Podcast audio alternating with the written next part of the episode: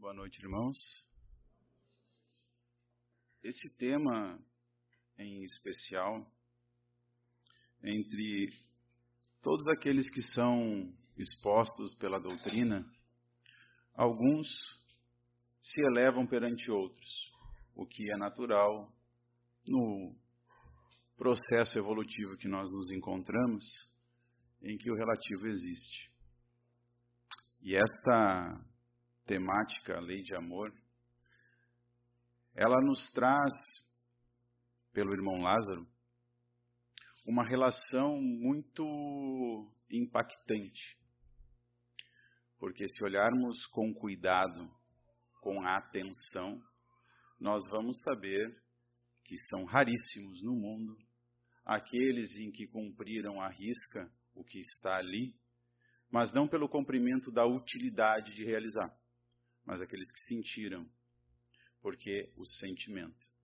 Esta relação a gente ainda desconhece, ela ainda está soterrada, ela ainda está sobre os, as nossas bases egóicas, e ela é tão pura, ela é tão límpida, que seja impossível da gente ter uma relação completa com esta com este sentimento.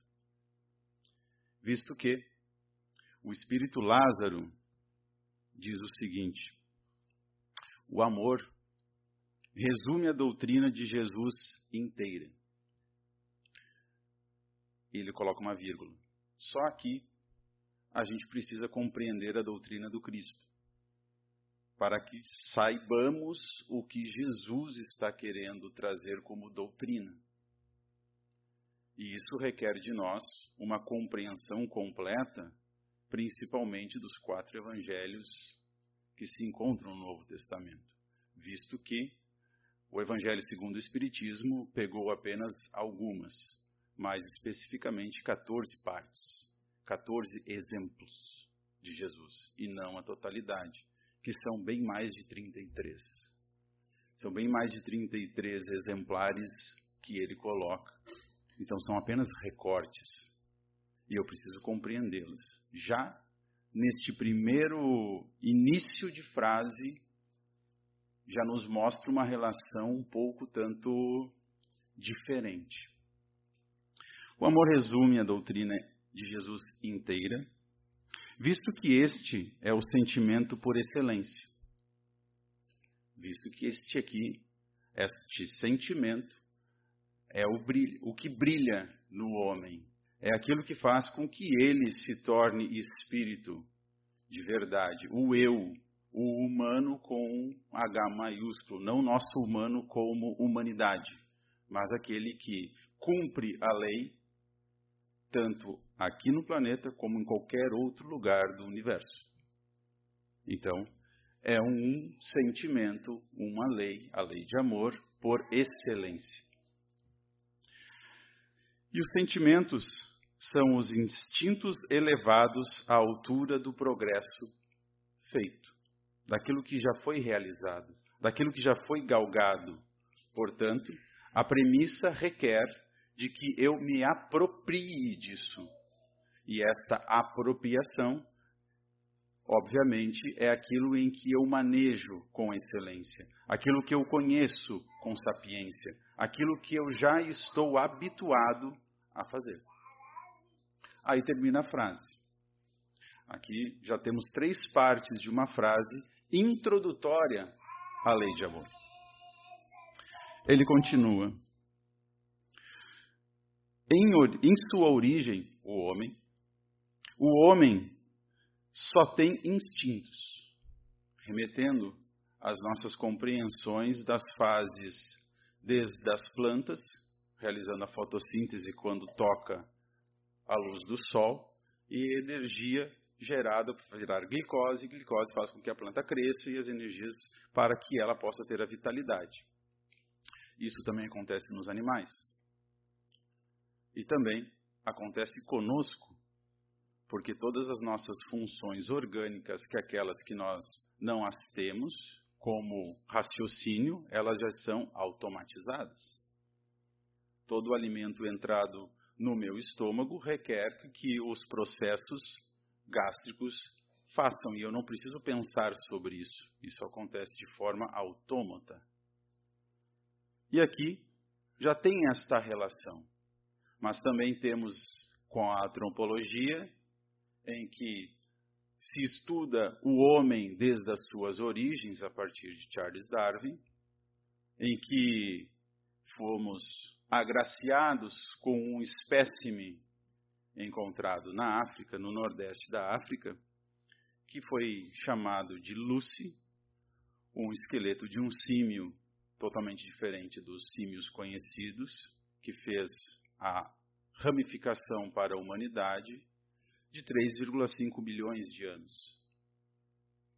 Então, desde lá, o processo instintivo vem se maturando, vem se modificando, vem alternando para que possamos chegar nas origens em que nós nos encontramos hoje, os Homos sapiens sapiens.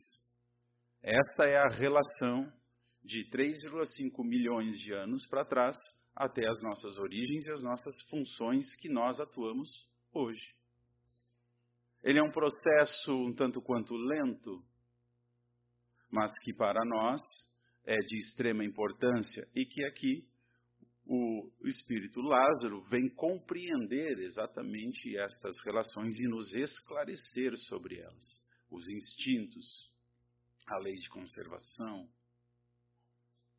as propriedades que fazem com que nós estejamos as conservações naturais do corpo. Seguindo, seguindo, ele diz o seguinte: quanto mais avançado e corrompido, só tem sensações. Precisamos entender de que avançados e corrompidos, vimos que a gente, seres humanos, que passa por estas fases e vai transmutando entre espécies, chegando ao Homo sapiens sapiens, nós vamos perceber de que o homem há nele tendências. E estas tendências não são aquelas que nós corriqueiramente conhecemos desde pequeninos, que são as leis cristãs as tendências de outrora, antes do Cristo, muito antes das civilizações que nós a conhecemos, elas eram normais. Condições naturais do ser humano buscando pela alimentação, buscando pelo poder, mas de alguma forma na civilização, algumas regras foram começando a ser estipuladas. E aí o homem começa a ver uma relação entre aquilo que é o certo daquilo que é o errado. E essa relação de certo e errado começa a fazer com que o homem perceba em si impulsos. Esses impulsos nada mais são do que um espelho de que quando a lei é colocada sobre ele, ele percebe o seu antônimo, o seu contrário, e consegue identificar aquilo das suas tendências e que nós chamamos isso de ruim, de mal. Aquilo que é contrário à lei. Isso o homem descobriu, por um simples raciocínio, a sua corrupção. Aí, as civilizações vão sendo criadas, as leis vão surgindo e fazem assim do homem o homem que percebe as regras que são regidas pelo próprio homem. Essas regras foram colocadas por seres que aqui vieram para que nós possamos ter a condição necessária para a conduta mais eficaz perante a lei do divino. E essa lei divina nós conhecemos no Antigo Testamento como os profetas. Eles vieram conduzir, vieram trazer as leis, o mais conhecido, Moisés, sobre a égide dos Dez Mandamentos. Só que nós fomos olhar os Dez Mandamentos no livro de Números, nós vamos perceber que são bem mais que dez. São a origem das dez, apenas que deram todas as outras 133 leis que ele criou ao longo dos 40 anos do deserto. Tirando os 10. São 143. Essas relações, essas importâncias norteadoras ao homem, faz com que ele descubra em si a corrupção. Coisas que ele acredita, venera, mas que o seu íntimo não consegue fazer na sua totalidade. Há exemplos de que, ao pegarmos um item muito elementar da doutrina espírita no Evangelho sobre a paciência, e nós iremos perceber de que, se nós aplicássemos com contundência, com nossa razão, com as nossas, no nosso intelecto, e provavelmente alguns de nós já fizeram este exercício, saberá que em algum momento não consegue a sua totalidade. Por quê? O seu coração ainda é corrupto. Há corruptade nele. E é esta relação que Jesus, o Cristo, veio trazer para nós. De que o homem precisa exercitar, compreendendo a partir daquilo em que ele executa, não daquilo que ele sabe na memória. A memória é passageira, ela vai embora. Visto que nós, reencarnacionistas, sabemos que nesta encarnação, alguns têm alguns lampejos de algumas existências, não de todas. Mas a grande maioria do nosso planeta desconhece. Isso faz o quê? Memória fugaz. Porque não é para estar na memória. Jesus nos coloca, a memória não, tem que estar no coração. O coração vai levar-nos a qualquer lugar deste universo. A memória não. A memória passa. E ainda mais que nós sabemos que quanto mais envelhecemos, a nossa memória cada vez vai ficando mais fraca. Nessa mesma existência sabemos que as nossas memórias vão sendo fugazes. Mas a lei divina, segundo Cristo e sendo cristãos, nós acreditamos no que ele diz. A lei é perene. A lei não muda, imutável. O universo acaba, mas a lei de Deus não. Então, a memória simplesmente nos leva a algum lugar por algum momento. Agora, o coração não. Permanece firme. A dito de curiosidade, Emmanuel, quando foi compilar Paulo Estevão, obviamente que ele teve a permissão de conversar com Paulo para saber alguns detalhes que faltavam na sua obra. E isso fez com que ele fosse falar com Paulo. E, para sua surpresa, Paulo indicou ele ir à biblioteca astral para buscar porque ele nem lembrava. Como assim? Então, fizemos alguma viagem nas nossas férias, não lembramos da totalidade nem de alguns detalhes. Por que, que Paulo não permitiria ele também isso? Apesar de ter trabalhado 30 anos com o Cristo, não foi simplesmente umas férias de alguns dias. Então, a memória passa, mas o que grava no coração não. Então, Lázaro aqui coloca para nós avançados e corrompidos. Avançados porque agora não temos só o instinto, a presencialidade que todos nós deste globo tem. Mas agora seres humanos começam a ter lapsos de memória. Eles avançaram. O único ser que encara presente, passado e futuro é o homem neste globo. Nenhum dos outros animais tem isso. Sempre a presencialidade, regida pelo instinto. Por uma dádiva divina, o nosso lóbulo ocidental é aquele que carrega as nossas memórias. E nós, utilizando delas, lembramos de um passado. Projetando-nos o futuro e temos as três temporalidades do homem na Terra. Mas é só ele que fez isso. Todos os outros seres do, do, do planeta não possuem assim. Simplesmente vivem a presencialidade. Esta relação, este avançar, esta necessidade de uma certa evolução da matéria, faz com que o espírito consiga perceber o seu próprio avanço, mas também ver a sua corrupção. no seu coração. Jesus não dá margem às dúvidas, porque ele diz: ó, túmulos caiados, são brancos por fora, mas podres por dentro. Não é aquele que se alimenta que sem lavar as mãos que é o pecador, mas é aquele que professa aquilo, porque está no seu coração. Jesus sempre remete ao coração humano. Jesus sempre traz a informação de que é o coração a grande chave do progresso, da compreensão das leis. E por fim, Lázaro nos traz aqui de que, por fim, o homem, quando instruído e depurado, tem sentimentos.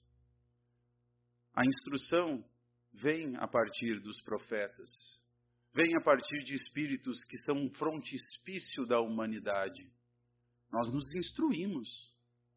Só que além disso, além da instrução, ele também se depura. Só a instrução não serve. Só saber não nos leva a nada.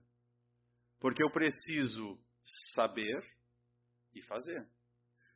Jesus também fala disso, porque ele diz: ajuda-te, te instrui, observa, analisa, aí o céu te ajuda. Mas do contrário, isso se torna impossível. Primeiro a instrução, depois os sentimentos vão sendo mais reais. Aqui, nesta pequena frase, que também é em três partes, Lázaro trouxe, ora, um homem então que é regido pelas corrupções em que ele descobre em si não tem sentimentos? Pois é, ele diz não, tem sensações. Porque aquele que depura, aquele que é instruído e depurado, esse tem sentimentos. Pensemos. Sensações, então? Pois é. Uma informação que no século XVIII faz com que a gente reflita vem de um filósofo alemão chamado Nietzsche. E Nietzsche nos coloca uma frase bem impactante. O maior sentimento que o homem pode ter na atualidade e que é conhecido por ele é o sentimento da mãe para com o filho. E isso é Nietzsche. Não sou eu, Nietzsche. E ele diz o seguinte: um sentimento verdadeiro não vai trazer para nós a sensação. Quando amo um filho, eu amo aquele filho ou a sensação que ele traz para mim? Necessariamente eu preciso fazer uma reflexão profunda sobre mim mesmo e saber de que, que ele está trazendo. Aquele filho que gera em mim uma sensação é pelo filho ou é pela sensação? E ele discorre.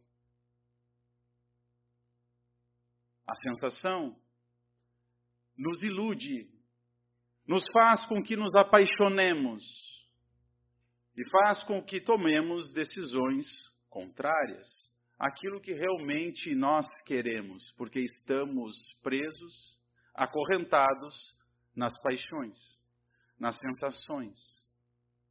Quantos de nós, por passar algum período sem se alimentar, se torna ranzinza? Quantos de nós ficamos impacientes por falta de sono? Ou seja, somos regidos por uma sensação corpórea que faz mudar o nosso humor as nossas ações como espírito. Mas elas são materiais. Como pode algo nos provocar os nossos sentimentos, as nossas sensações, as nossas atitudes como espírito e elas ser materiais? Então, a relação é que muitas vezes a materialidade nos faz tomar decisões contrárias àquilo que nós descobrimos, aquilo que nós professamos e aí vimos que a corrupção está dentro de nós. Nós não somos simplesmente um espírito encarnado e que está aquém da materialidade. A materialidade nos afeta completamente. O nosso corpo dá sinais disso. O meio em que nós vivemos faz com que estes fenômenos ocorram constantemente. O processo avaliativo, reflexivo, de atitudes, ações, elas são regidas por uma materialidade imensa em que determina para nós as nossas relações com o outro, com o próximo. E Jesus veio dizer justamente o oposto e nos exemplificar o oposto. Porque ele manteve a calma em qualquer situação, inclusive na frente de Pilatos. Mas como pode ele fazer isso? Instruído e depurado. Aí o sentimento. E ele deixa também a mesma relação com isso, com Nietzsche. Ele diz: Senhor, numa certa feita, qual o maior mandamento? E aí ele diz: O maior, mandamento eis este: amar a Deus sobre todas as coisas e ao próximo sobre si, a si mesmo. A primeira parte da frase se eu não a executo, é impossível fazer o resto, a outra metade.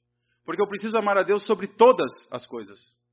Todas as coisas. Inclusive eu. Amar o próximo, se eu não fizer a primeira parte, é inútil. Ela não existe. E ele diz: está resumida aqui todas as leis dos profetas. Todas. Porque se eu não amo a Deus sobre todas, o resto da frase ela se torna incognoscível, irracional, ilógica. No mundo que nós vivemos hoje com tecnologia, o software que nós utilizamos todos os dias não conseguiria fazer a outra parte da equação porque é todas. A soma de todas as equações vou conseguir fazer amar o próximo. Se eu não tenho uma equação realizada, eu não consigo fazer a próxima. Eu não consigo fazer o resto da equação. E eu só posso fazer isso pela lei de amor, a lei de excelência.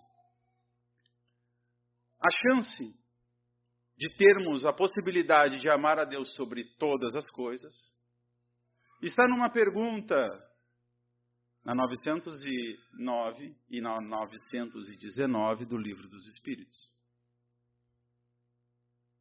Elas dizem assim, a 909. Qual o meio mais eficaz para chegar à perfeição? E os espíritos respondem: Nós, o meio mais eficaz para conseguir chegar à perfeição é utilizar da vontade. Mas, ah, quão poucos a utilizam pois precisa de esforços muito insignificantes. Essa ênfase no muito, porque já é insignificante, já é muito pequeno.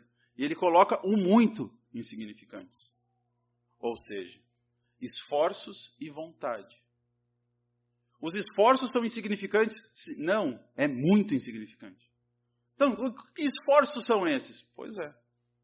Para que eu possa compreender que esforços são, Provavelmente o que está dizendo aqui não é as amarras que colocamos quando queremos exercitar a paciência, quando queremos exercitar a resignação, quando queremos passar por um desafio e nos acorrentamos nos nossos sentimentos, porque requer esforços. Esses esforços não são esses, porque eles são muito insignificantes. E a vontade? Que vontade é essa? Preciso eu compreender a vontade. Não é vontade de deliberação, não é a vontade de escolha. Não. É uma vontade íntima, perene, constante e que não se altera. Qual que é o meu objetivo? Os nossos objetivos muitas vezes mudam ao longo do ano, da semana. Qual que é essa vontade? É dessa de objetivar racionalmente? Não.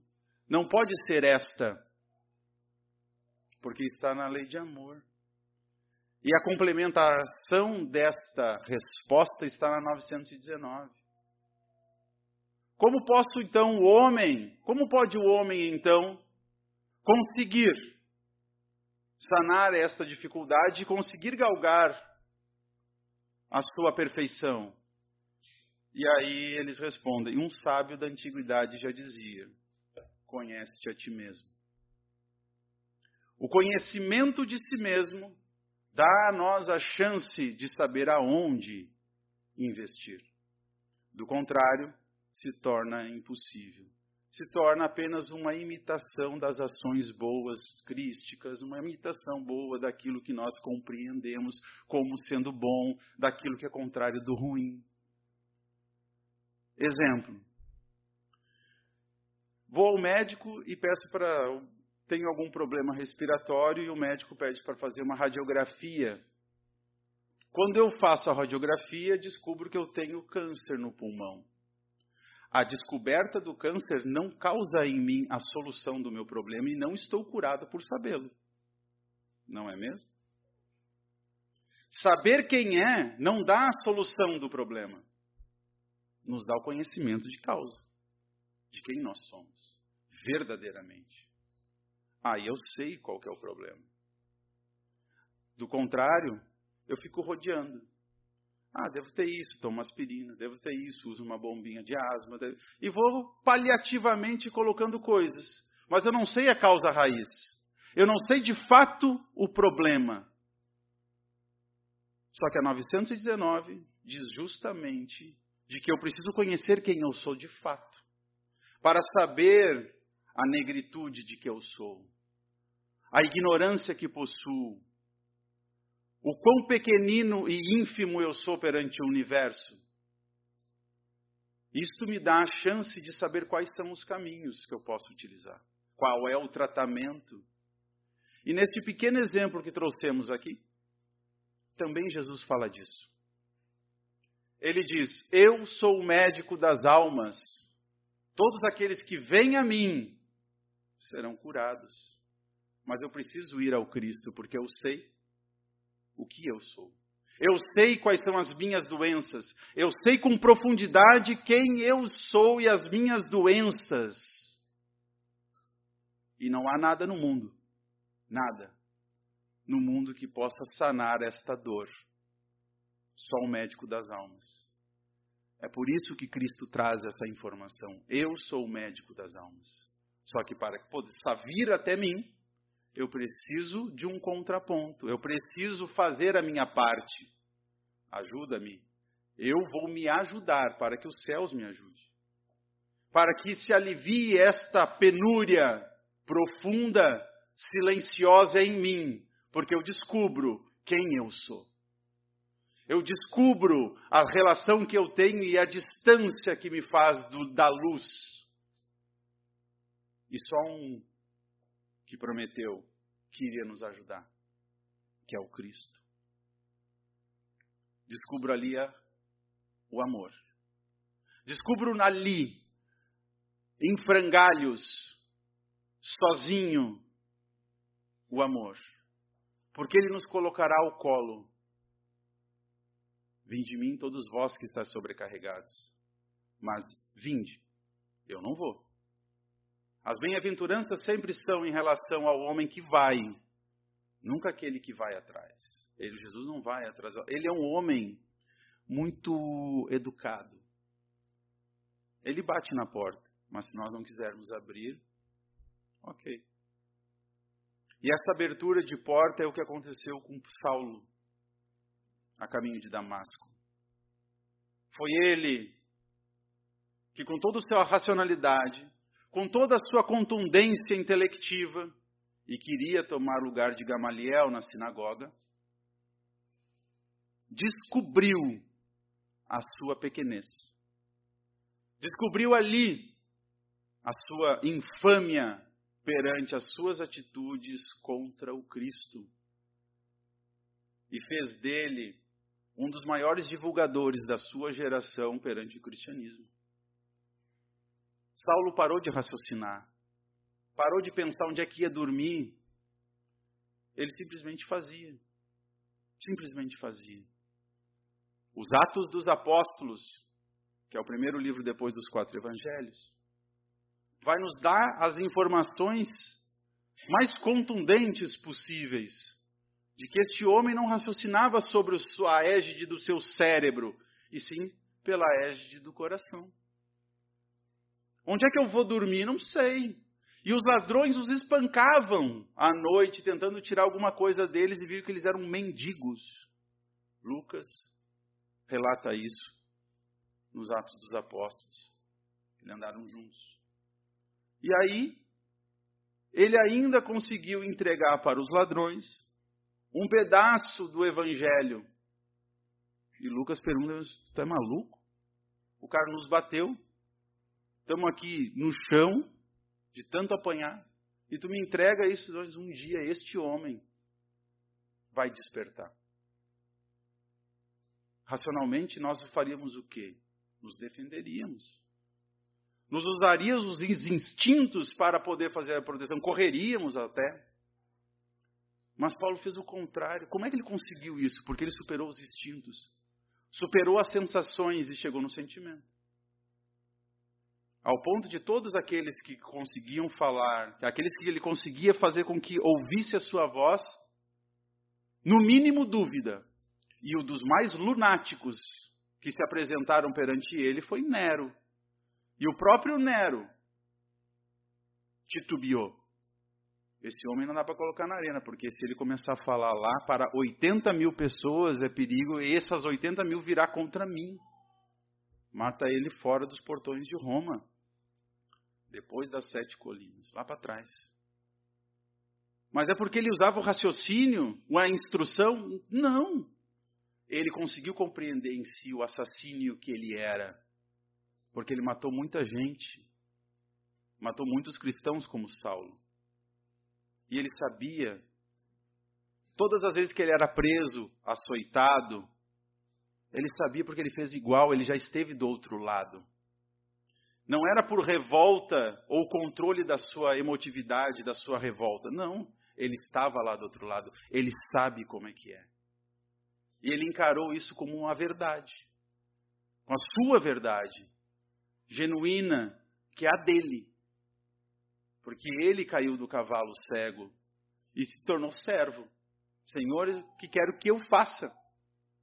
E seguiu isso o resto, sem raciocinar simplesmente agindo pelo coração, daquilo que estava gravado, que ele conseguiu abrir.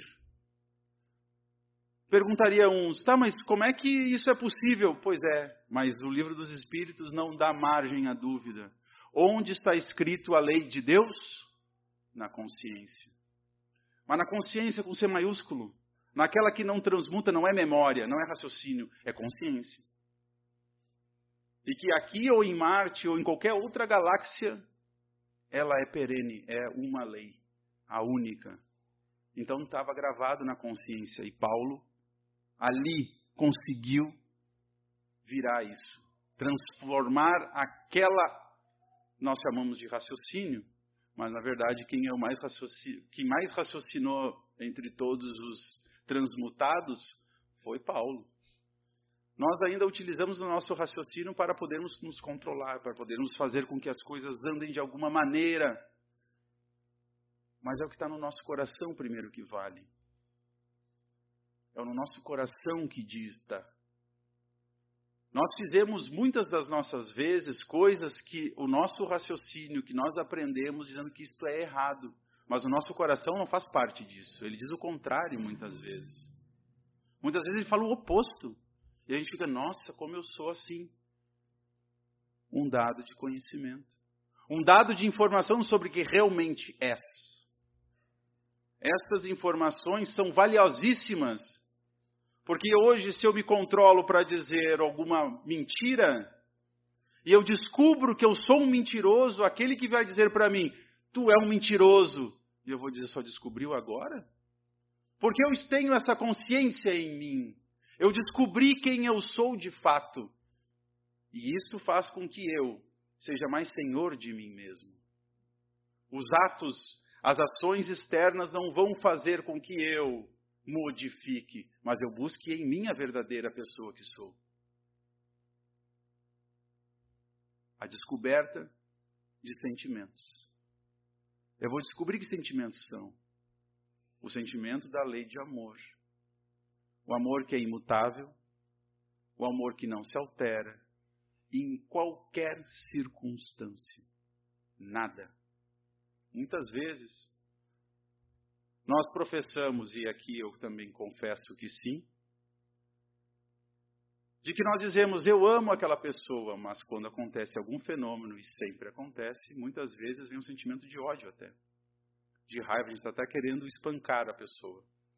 Mas a gente disse alguns instantes atrás que a ama. Pois é.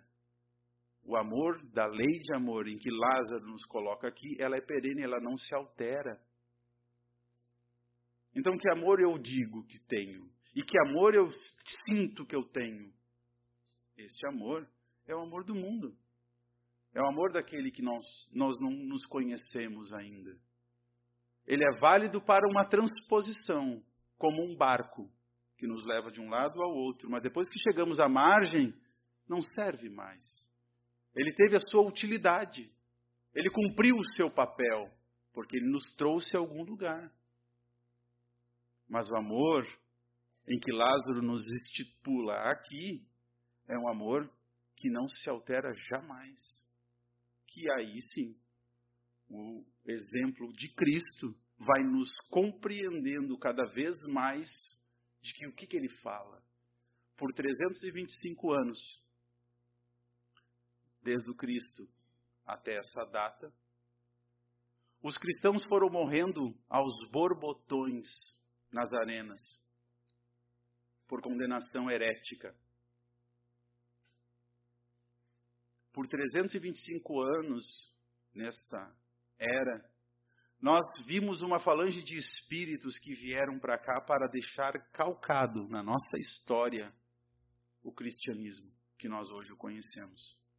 Que realmente morreram cantando e a gente não consegue compreender como fizeram isso. Porque este raciocínio que nós temos, que nos diz o dia, a noite, o tempo, o espaço e as relações humanas, estes espíritos estavam pela verdade. E aí, mesmo que nós ouçamos algum cristão vir aqui falar para nós, nós não iremos compreendê-los, porque nós precisamos acessar em nós as mesmas, os mesmos sentimentos que eles têm. Entre eles eles conversam, entre eles eles entendem, mas nós não temos essa compreensão. Ainda nós não temos. A lei de evolução nos dará essa oportunidade. E aí sim, poderemos entender o que, significa morrer pelo Cristo, cantando, e o que fazia apavorar o Império Romano, porque não levantavam uma arma. Que também no século XX encontramos isso em Gandhi, que o maior poderio bélico da humanidade era a Inglaterra. E ele não levantou uma arma. Ao ponto de fazer com que os britânicos saíssem rechaçados pela ironia mundial. E nunca levantou uma arma. Nunca. Como é que pode? É pela nossa razão? Não. A nossa razão nos leva simplesmente a um único ponto e objetivo: conhecer quem nós somos. A razão serve única e exclusivamente para isso: conhecer quem nós somos. Quem realmente sou? Quais são os pontos que me provocam? Quais são os pontos que me deixam fora de mim? Numa vasculha fiel, verdadeira comigo mesmo. E quando essa dor vier, o Cristo nos estará esperando de braços abertos, porque nós abrimos a porta que de vez em quando ele bate a nossa porta. Este é o verdadeiro amor, a lei de amor. E Passando alguns segundos para encerrar, recomendo-os a leitura deste capítulo, principalmente nas instruções dos Espíritos que trata a lei de amor por Lázaro. E a compreensão se ampliará, provocando em nós a realidade de quem nós somos. Agradeço, irmãos, a paciência e tenham todos uma boa noite.